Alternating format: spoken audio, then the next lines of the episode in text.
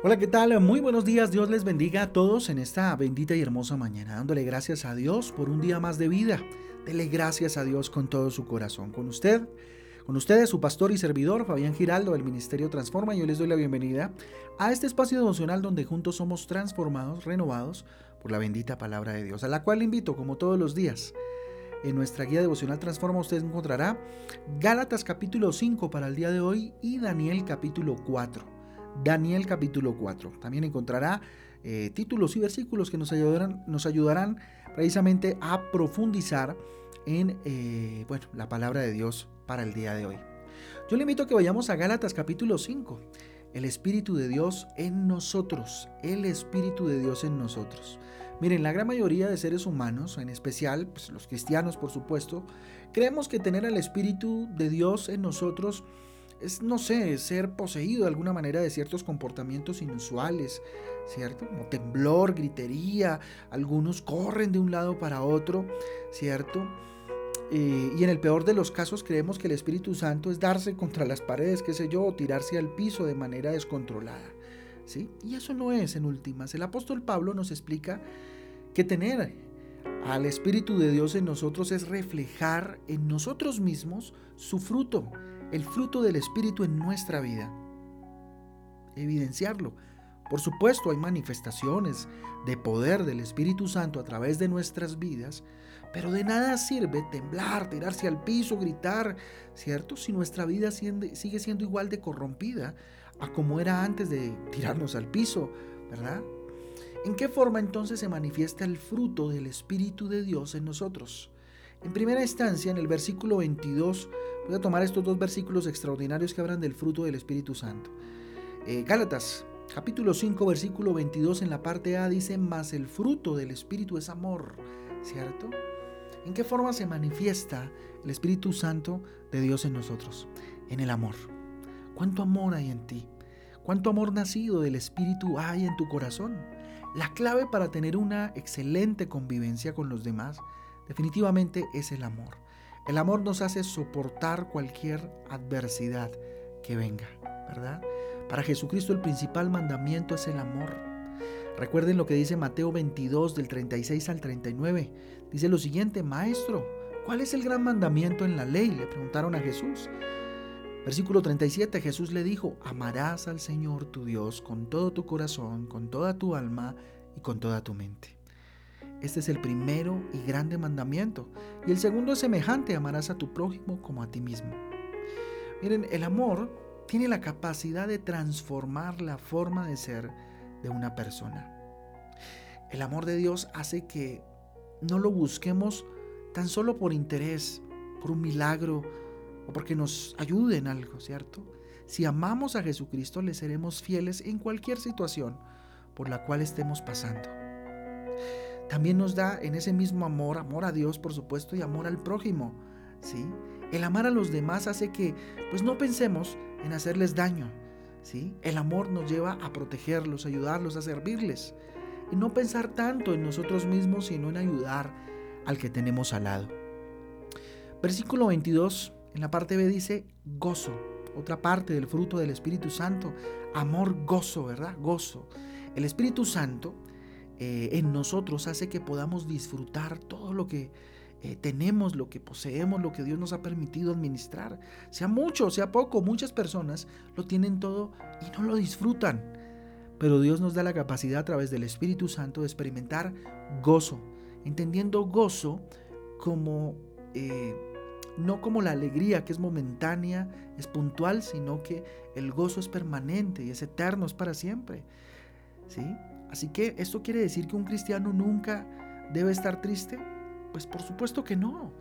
En ocasiones estaremos tristes, ¿no? El gozo hace que en medio de las tristezas, angustias, dificultades, veamos las cosas, eh, estas cosas difíciles con esperanza. ¿Sí? y con el gozo de nuestra salvación, sabiendo que tenemos un Dios que nos guarda y nos cuida. Otro elemento que está en el mismo versículo 22 es la paz, otra parte del fruto. La paz, miren, la verdadera paz, paz no es mm, no tener ningún problema, la verdadera paz es eh, tener tranquilidad o la tranquilidad necesaria para poder eh, ver soluciones en los momentos de angustia. ¿sí?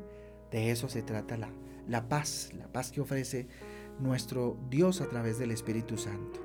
La paz que nos da el Espíritu de Dios, miren, sobrepasa todo entendimiento. Recuerden lo que dice Filipenses 4:7, eh, dice de la siguiente manera, abro comillas, y la paz de Dios que sobrepasa todo entendimiento guardará nuestros corazones y vuestros pensamientos en Cristo Jesús. Miren, esa paz cuida nuestros pensamientos y nuestro corazón. La paz consiste en tener sanidad en nuestros pensamientos y en nuestro corazón. De eso se trata la paz. Luego viene la paciencia en el mismo versículo 22. Miren, el saber esperar las cosas con tranquilidad hace que las podamos lograr. La impaciencia nos hace cometer errores en nuestras decisiones. La paciencia. La otra es la benignidad, versículo 22, benignidad. El Espíritu Santo es quien nos hace ser benignos con los demás. El Espíritu Santo nos da la capacidad de ser comprensivos y tolerantes, o más que tolerantes, pacientes, ¿sí? Ante los demás.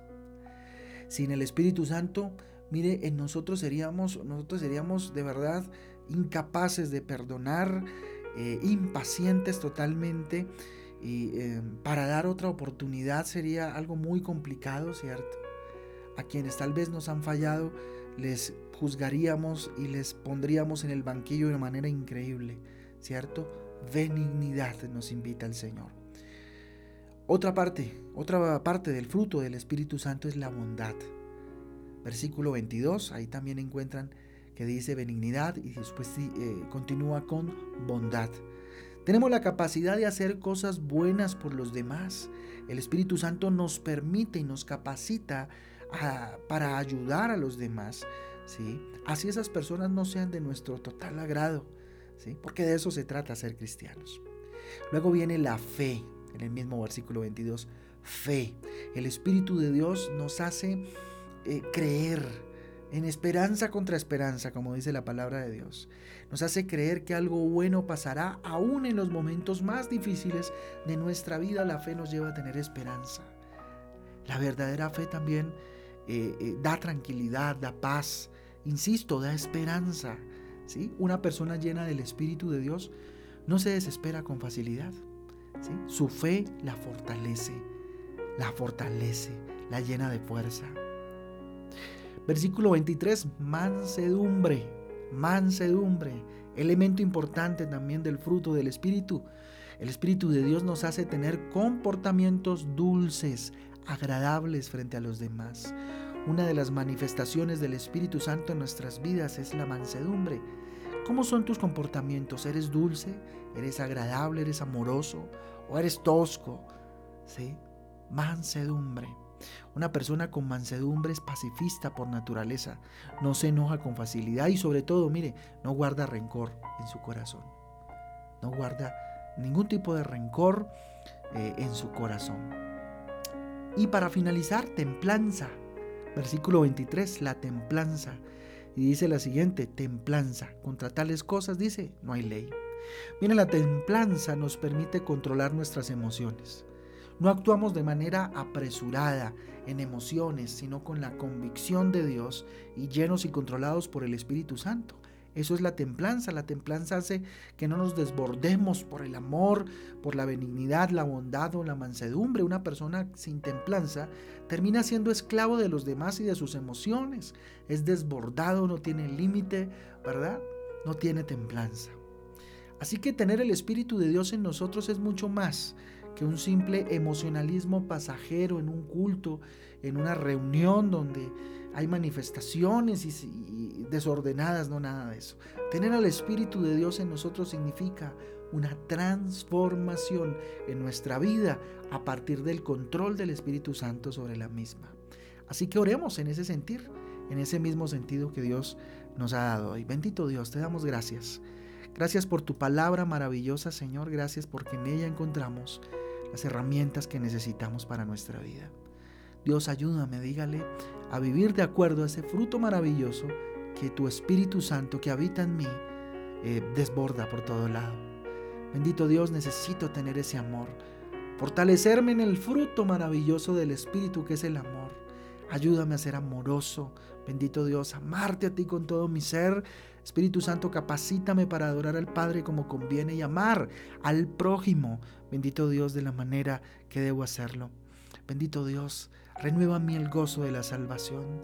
Dígale Dios, ayúdame a estar gozoso aún en medio de las pruebas, a tener paz en mi corazón, bendito Dios, en medio de este mundo y de esta generación, bendito Padre a que la paciencia sea, bendito Dios, una manifestación constante del Espíritu Santo en mi vida. Ayúdame a ser paciente, porque no lo soy tal vez, Señor, y he cometido errores que la benignidad, Señor, el estar siempre tendiendo a hacer lo bueno, a ser comprensivo, a ser paciente, bendito Dios, a ser una mujer paciente, dígale, Señor, que tu Espíritu Santo me ayude en ese proceso, Dios, que la benignidad sea una característica de mi forma de ser y de mi carácter, al igual que la bondad, bendito Dios. Dame la capacidad de dar, de ser dadivoso, de dar buenas cosas, de ser bondadoso, papá, de ser bondadosa. Aumenta en mí la fe, Señor, el creer en esperanza contra esperanza. Señor, en tener una esperanza maravillosa, en vivir una vida tranquila, bendito Dios, a partir de tener la fe y la esperanza de que tú eres mi rey y de que tú me acompañas. Dígale, Señor, necesito de la mansedumbre. Bendito Dios, de ser dulce, de tener comportamientos agradables, amorosos para con los míos, papá. Y por último, enséñame a tener templanza, Espíritu Santo. Fortalece esa área en mi vida. Tal vez, Señor, he sido muy emocional. Tal vez, Señor, soy muy eh, callado, callada. Bendito Dios, y permito muchas cosas en mi vida.